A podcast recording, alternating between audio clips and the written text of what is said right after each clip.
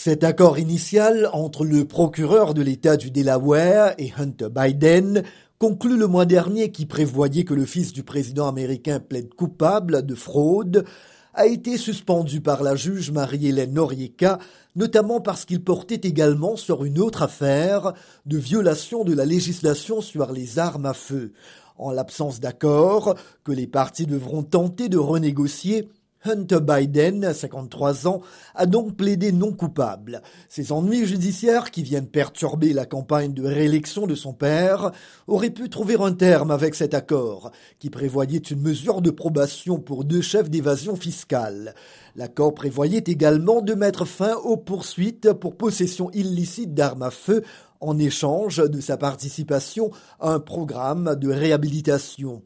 Interrogé à ce sujet, la porte-parole de la Maison-Blanche a rappelé qu'Hunter Biden était un citoyen comme un autre et qu'il s'agissait d'une affaire privée.